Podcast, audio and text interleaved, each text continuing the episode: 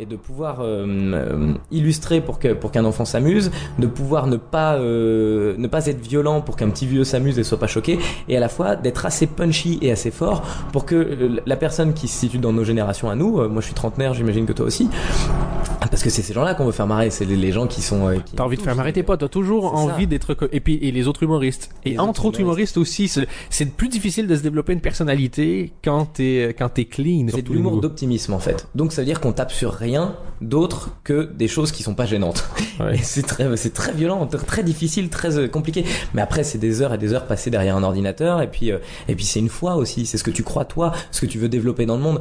Moi je me dis toujours, euh, je je suis persuadé que on peut servir à quelque chose nous en tant qu'humoristes et que euh, euh, c'est dans notre démarche créative qu'on servira à quelque chose. Que si quelqu'un il vient dans la salle et qui voit les mêmes atrocités que dans le monde, il va en rire. Ok, c'est cool. Mais quelqu'un qui vient et qui pendant une heure oublie exactement tout ce qui lui arrive de négatif et que juste pendant une heure il se marre de toutes les conneries qu'il a croisées sans faire gaffe, bah moi je trouve ça plus beau, plus fort et puis euh, et puis euh, puis je trouve que c'est classe de finir une phrase par moi je trouve ça plus beau, plus fort.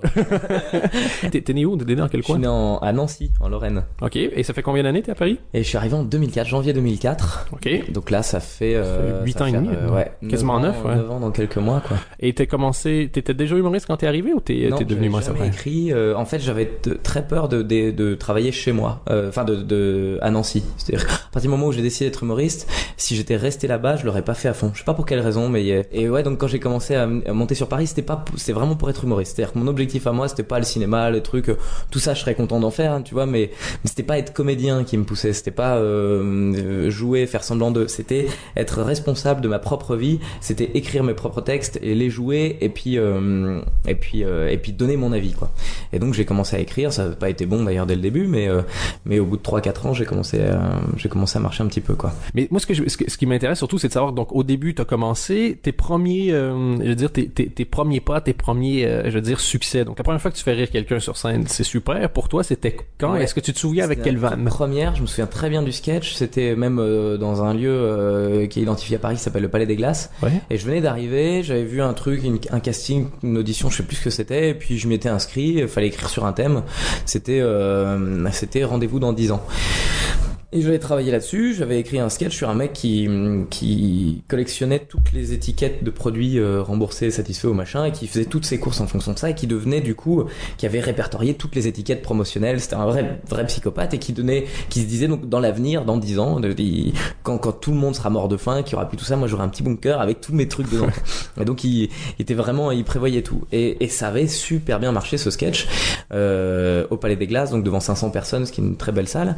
Euh, et, euh, et je suis sorti de là en me disant mais c'est évident que c'est ce métier que je vais faire. J'ai eu quatre ou cinq claps, ces applauses, alors que ouais. je n'avais jamais joué de toute ma vie. C'est-à-dire vraiment j'avais même à peine effleuré, euh, effleuré le théâtre. J'avais dû monter dix fois sur scène en tout en comptant mes spectacles scolaires. Enfin c'était vraiment. euh, Ah oui. et là, je monte sur scène seul et ça cartonne, c'est un truc de ouf. Je rentre chez moi en me disant, waouh!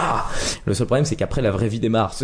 Ouais. Les vrais moments où tu dis, ah, ok, d'accord, en fait, c'était juste que ce soir-là, c'était, euh, T'étais- t'étais- un les, bon soir. toutes les conditions étaient, étaient réunies. Ouais. Et c'est un sketch que tu fais encore aujourd'hui, ça, ou Non, tu... au bout de trois mois, je l'ai effacé parce que j'ai fini par écrire des choses plus fortes. Et puis que il y a aussi quelque chose, c'est que je pense que tu le sais aussi bien que moi, c'est qu'il y a des moments où t'as le cœur qui bat, il y a des moments où tu montes sur scène et ce que tu vas raconter ce soir, c'est pile le moment de la raconter. Et puis comme tu le disais, je suis impatient et j'ai besoin d'écrire un nouveau spectacle. Tu le sens des fois. Moi, j'ai j'ai pas encore, euh, je suis pas encore passé au stade du, enfin du troisième parce que pour le coup, le premier a pas duré longtemps, mais euh, j'ai aussi cette envie-là. Ce qui fait que mon premier spectacle là, officiel, celui que je joue en ce moment, il évolue en permanence. Et il y a des gens qui l'ont vu il y a deux ans, il n'a plus rien à voir. Et, et il faut que maintenant je, je puisse. Et ça te fait pas chier dans un sens parce que si il est plus du tout comme il était il y a deux ans, Ouais. ça veut dire que c'est en techniquement un troisième spectacle, donc tu pourrais revendre plus de billets. Euh, c'est techniquement presque un quatrième ou cinquième. Je dois avoir six heures de spectacle depuis le début de ma carrière. Il y a très peu de choses qui sont communes avec ce que je jouais même il y a trois ans, parce que euh, parce que comme toi, je suis un. C'est-à-dire quand je trouve plus drôle, j'enlève les ce qui est moins drôle, quoi.